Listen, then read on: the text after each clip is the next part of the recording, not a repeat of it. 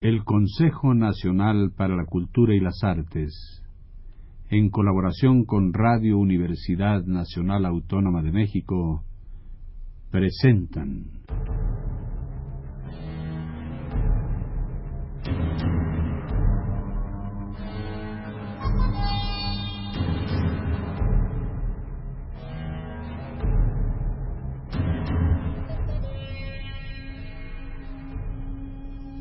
La llave del tiempo.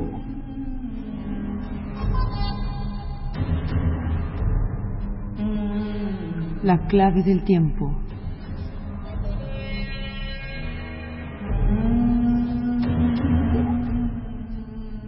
La nave del tiempo.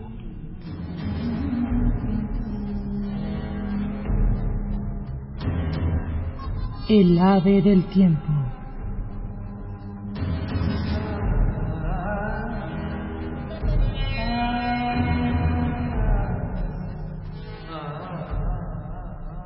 Siddhartha de Hermann Hesse.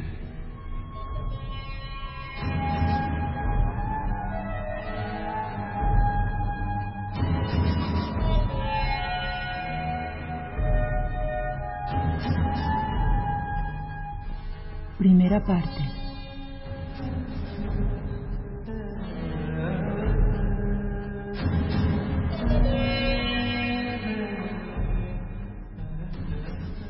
Hijo del Brahman.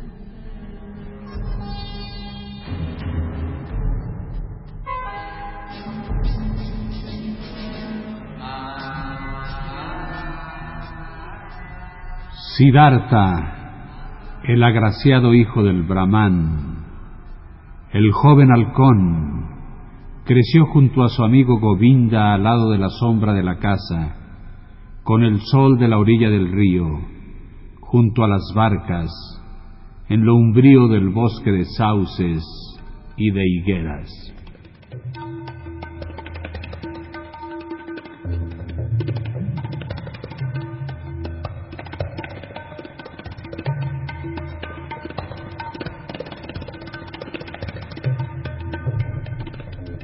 El sol bronceaba sus hombros brillantes al borde del río, en el baño, en las abluciones sagradas, en los sacrificios religiosos.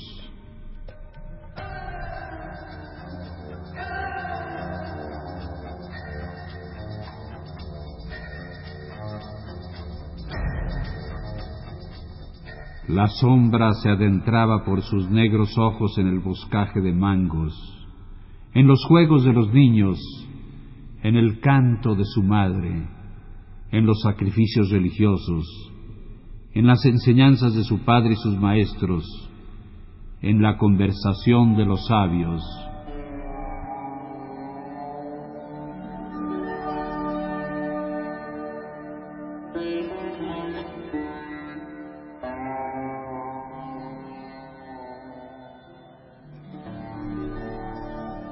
Ya hacía mucho tiempo que Siddhartha participaba en las conferencias de los sabios.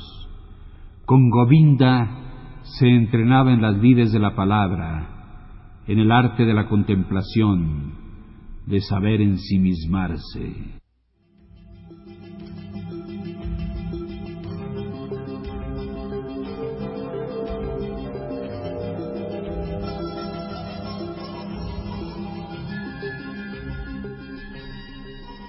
Ya podía pronunciar quedamente el Om, la palabra por excelencia. Om.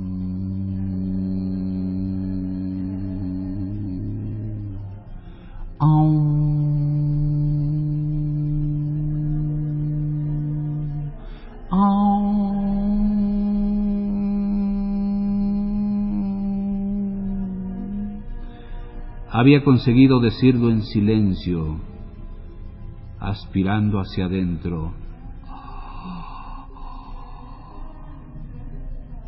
Aprendió a enunciarlo calladamente, aspirando hacia afuera. Om.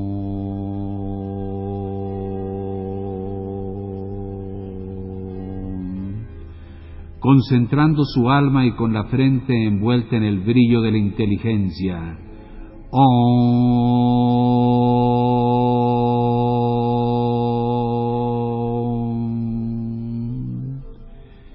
Ya sabía entender el interior de su Atman, indestructible en el mundo material.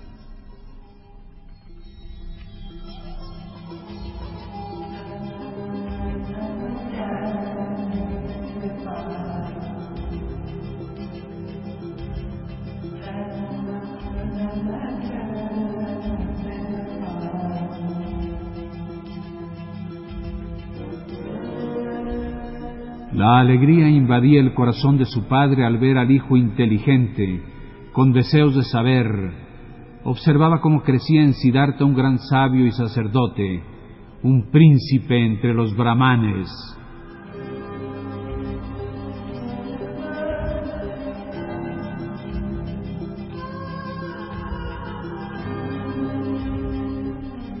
Una deliciosa sensación llenaba el pecho de su madre cuando le veía andar sentarse y levantarse, Siddhartha el fuerte, el hermoso, el que caminaba sobre piernas delgadas, el que saludaba con perfectos modales. El corazón de las hijas de los brahmanes rebosaba amor cuando Siddhartha paseaba por las callejuelas de la ciudad con la frente iluminada, con mirada real, con caderas estrechas.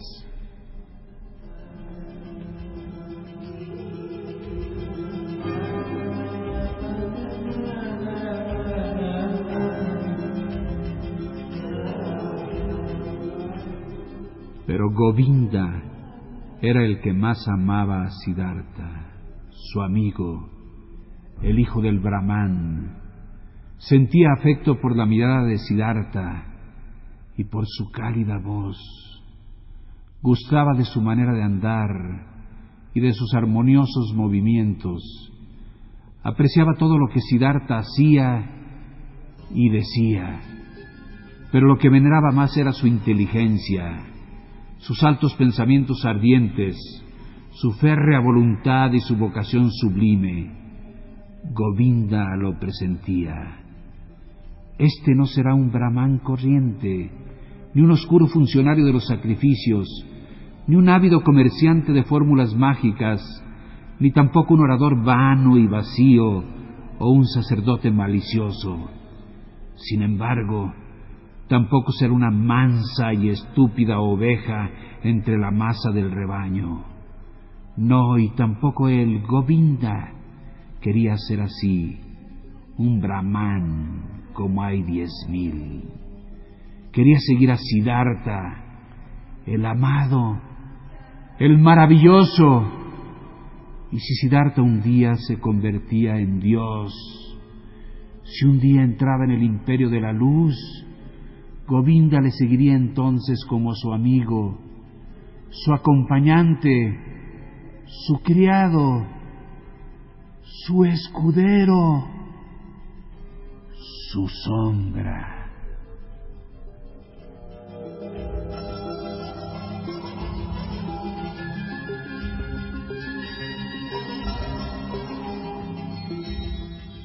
Todos querían así a Siddhartha a todos daba alegría y gozo.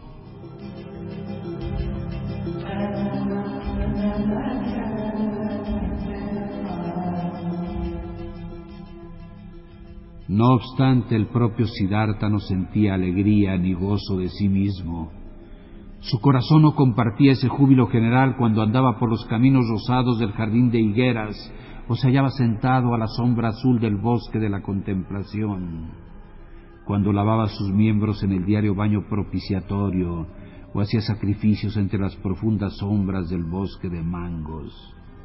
Incesantemente se le aparecían sueños y pensamientos en que veía la corriente del río, el brillo de las estrellas nocturnas, el resplandor del sol.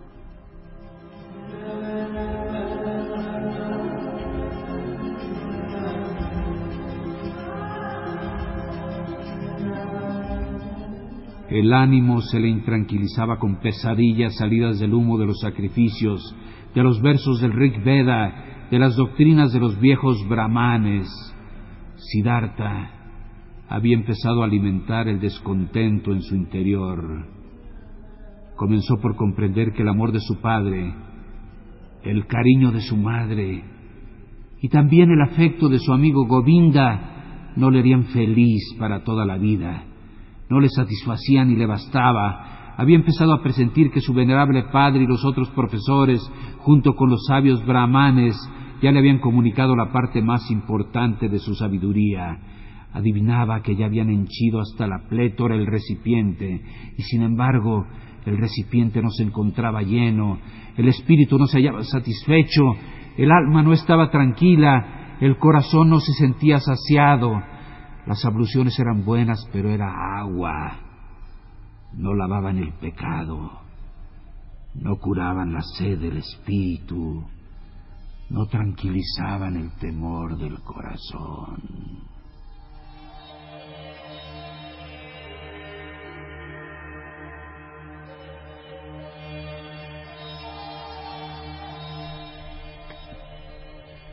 Los sacrificios y la invocación de los dioses eran excelentes, pero lo eran todo. Daban los sacrificios la felicidad. ¿Y qué sucedía con los dioses? Realmente era Prajapati, el creador del mundo. No era el Atman lo único, lo indivisible. ¿Acaso los dioses no eran unos seres creados como yo y como tú? Súbditos del tiempo, pasajeros. Tenía sentido entonces ofrecer sacrificios a los dioses. ¿A quién más se debían ofrecer sacrificios y mostrar devoción que no fuera al único, al Atman? ¿Dónde vivía? ¿Dónde latía su corazón eterno? ¿Dónde sino en el propio yo, en nuestro interior, en lo indestructible que cada uno lleva dentro de sí. Pero ¿dónde se hallaba este yo, este interior, este último? No es carne ni es hueso, no es pensamiento ni conciencia, así lo enseñan los grandes sabios. Entonces, ¿dónde? ¿Dónde se encontraba? Existía otro camino para llegar al yo, al Atman, un camino que valía la pena buscar.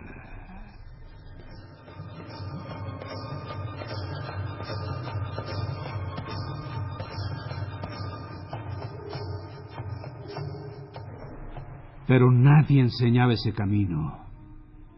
Nadie lo conocía. Ni el Padre, ni los profesores y sabios, ni los sagrados ritos de los sacrificios, todo lo sabían los brahmanes y sus libros religiosos, lo conocían todo, se habían preocupado de todo, lo referente a la creación del mundo, al origen de la oración, de los elementos, de la aspiración, a las órdenes de los sentidos, a los hechos de los dioses. Sabían infinidad de cosas.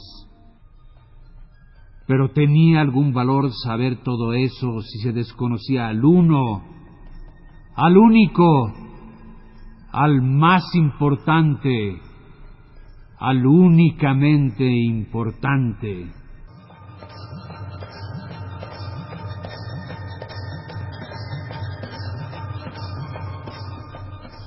Ciertamente muchos versos de los libros sagrados, sobre todo los Upanishads de Samaveda, hablaban de este interior y último. Maravillosos versos. Tu alma es el mundo entero, se leía ahí.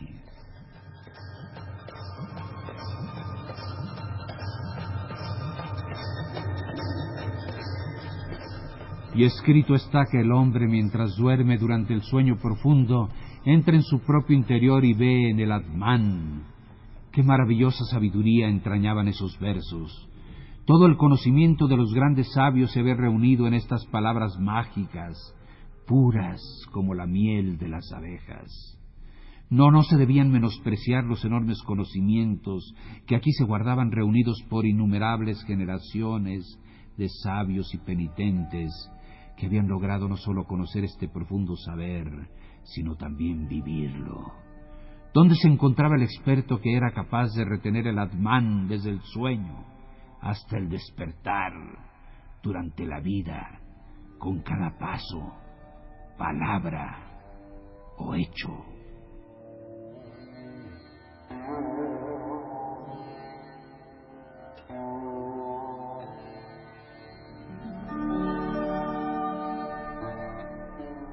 Siddhartha conocía a muchos brahmanes venerables, sobre todo a su padre, el puro, el sabio, el más reverenciado. Su padre era digno de admiración, su comportamiento resultaba sosegado y noble, su vida era pura, su palabra sabia, los pensamientos de su frente delicados y aristocráticos. Pero él, que sabía tanto, vivía en la bienaventuranza, tenía la paz. ¿Acaso no era también uno de los que buscan siempre sedientos? No necesitaba beber continuamente en las fuentes sagradas, en los sacrificios, en los libros, en los diálogos con los brahmanes, ¿Por qué él, que era irreprochable, tenía que lavar diariamente sus pecados, esforzarse cada día en la purificación, repetirla cotidianamente? No estaba el Atman en él, no fluía la primera fuente de su propio corazón. Esa primera fuente debía, tenía que encontrarse en el propio yo, era necesario poseerla, todo lo restante era una simple búsqueda, un rodeo, un desvarío.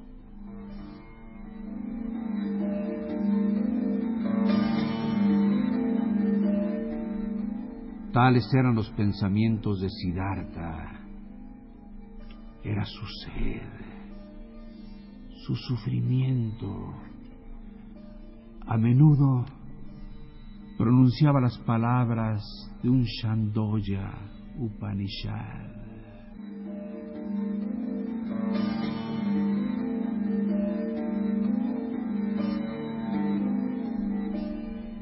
Quizá el nombre del Brahman sea Satyam. Quien lo sabe con certeza entra diariamente en el mundo celestial.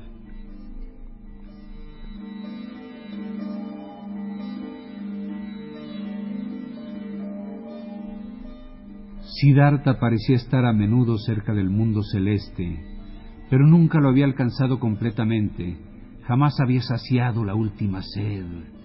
Tampoco ninguno de todos los más sabios que Siddhartha conociera y de cuyas enseñanzas disfrutó había conseguido ese mundo celestial que apaga la sed eterna para siempre.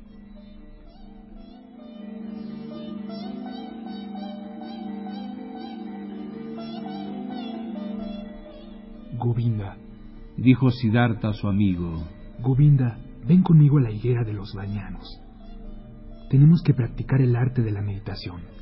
Se fueron a la higuera de los banianos, se sentaron.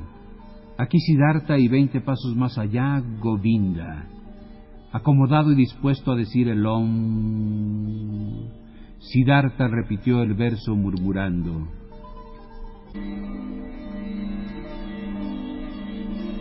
Om. Es el arco, la flecha, es el alma. La meta de la flecha es el Brahman, al que sin cesar se debe alcanzar.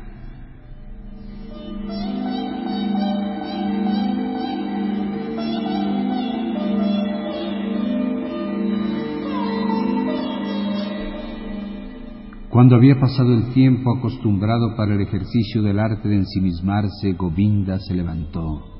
Se había hecho tarde. Ya era la hora de efectuar la ablución de la noche. Llamó a Siddhartha por su nombre. Siddhartha. Siddhartha no contestó. Siddhartha se hallaba sentado con la mirada fija en una meta lejana, con la punta de la lengua saliendo un poco entre los dientes. Parecía que no respiraba Así sentado, logrado el arte de ensimismarse, pensaba en el Om. Enviaba su alma como una flecha hacia el Brahman. Om. Om.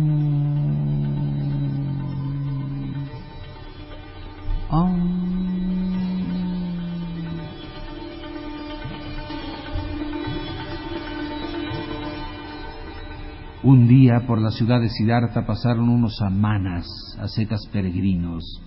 Eran tres hombres enjutos y apagados, ni viejos ni jóvenes, con hombros ensangrentados y llenos de polvo, casi desnudos, quemados por el sol, rodeados de soledad, forasteros y enemigos del mundo, extraños y flacos chacales en un reino de hombres. Tras ellos venía un ardiente hálito de silenciosa pasión, de servicio destructivo, de despersonalización implacable. Por la noche, después de la hora de la contemplación, Siddhartha declaró a Govinda. Mañana de madrugada, amigo. Siddhartha irá con los samanas. Será un nuevo samana. Govinda palideció al oír tales palabras y al leer en la cara inmóvil de su amigo aquella decisión imposible de desviar, como la flecha disparada por el arco, de pronto y con la primera mirada Govinda se dio cuenta, esto es sólo el principio, ahora Siddhartha iniciará su camino, ahora empieza a despertar su destino, y con el suyo también el mío, y se tornó lívido como la piel seca de un plátano. Siddhartha, invocó, ¿te lo permitirá tu padre? Siddhartha le observó como uno que empieza a despertarse. Raudo como una flecha leyó en el alma de Govinda, adivinó el miedo, advirtió la sumisión. Govinda, afirmó en voz baja, no debemos malgastar palabras. Mañana de madrugada empezaré la vida de los amanas. No se hable más. Siddhartha entró en la habitación donde se encontraba su padre sentado encima de una estera de maguey. Se colocó tras él y aguardó hasta que se diera cuenta de que alguien se hallaba a sus espaldas. El brahman preguntó, ¿Eres tú, Siddhartha? Pues manifiesta lo que has venido a decirme. Empezó Siddhartha. Con tu permiso, padre, he venido a comunicarte que deseo abandonar mañana tu casa para irme con los ascetas. Mi deseo es convertirme en un samana. Espero que mi padre no se oponga. El brahman quedó en silencio y permaneció así tanto tiempo que por la pequeña ventana pasaron las estrellas y cambiaron su figura antes de que se rompiera el silencio de aquella habitación. Callado y sin moverse se hallaba el hijo con los brazos cruzados. Callado y sin moverse el padre seguía sentado sobre la estera y las estrellas pasaban por el cielo. Entonces declaró el padre, no es conveniente que un brahman pronuncie palabras violentas y furiosas, pero la indignación estremece mi alma. No quiero oír de tu boca este deseo por segunda vez. Lentamente se levantó el brahman. Siddhartha continuaba callado, con los brazos cruzados. ¿Qué esperas? preguntó el padre. Siddhartha contestó. Tú ya sabes. Buscó su cama y se tendió en ella lleno de ira. Después de una hora el sueño no había conseguido cerrarle los ojos. Se levantó el brahman, paseó de un lado a otro y por fin salió de la casa. A través de la pequeña ventana de la habitación miró hacia el interior y vio a Siddhartha en el mismo sitio con los brazos cruzados. Pálido, con su clara túnica reluciente, el padre regresó a su lecho con el corazón intranquilo. Después de una hora sin conseguir conciliar el sueño, se levantó otra vez, paseó de un lado a otro y salió de la casa y observó que la luna había salido. A través de la ventana de la alcoba contempló el interior y allí se encontraba Siddhartha sin haberse movido, con los brazos cruzados, con la luz de la luna reflejándose en sus desnudas piernas, con el corazón abrumado. Regresó a su cama y volvió después de una hora, de dos horas, Miró a través de la pequeña ventana y vio a Siddhartha a la luz de la luna, de las estrellas, en la oscuridad, y lo repitió a cada hora en silencio. Miraba hacia la alcoba y veía que Siddhartha no se movía. Su corazón se llenó de ira, se colmó de intranquilidad, se saturó de miedo, se nutrió de pena. Y en la última hora de la noche, antes de que empezara el día, regresó. Entró en el cuarto y observó al joven que le pareció más alto, como un extraño. Siddhartha, invocó. ¿Qué esperas? Tú ya sabes.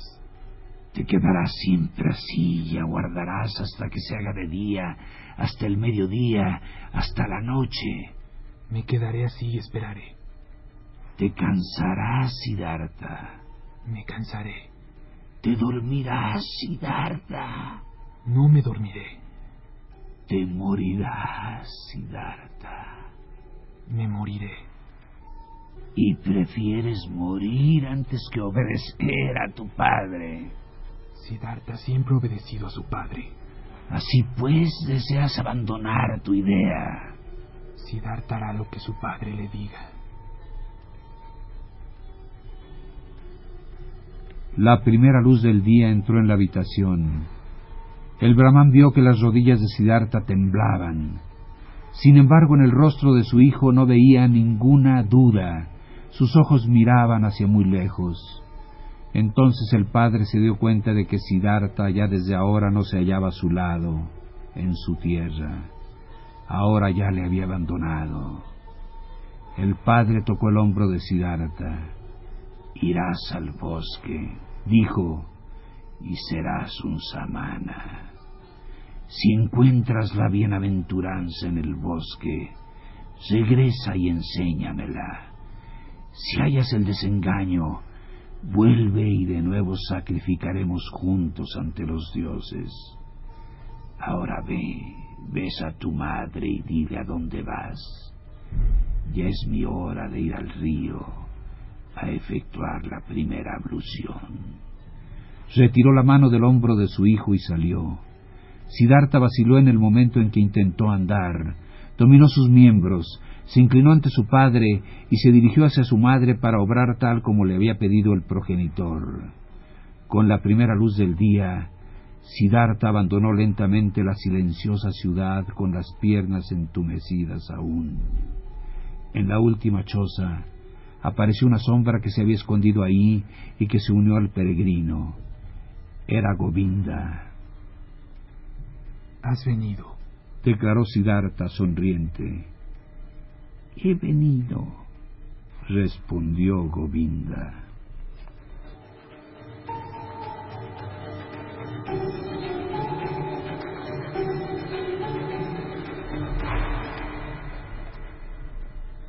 La llave del tiempo.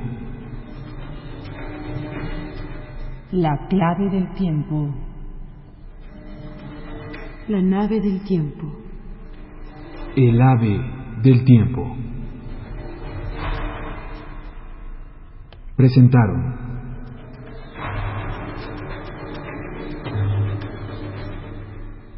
Siddhartha de Hermann Hesse.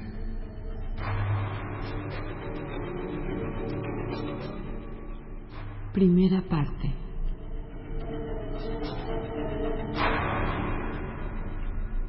Narración, producción y dirección. Juan López Moctezuma.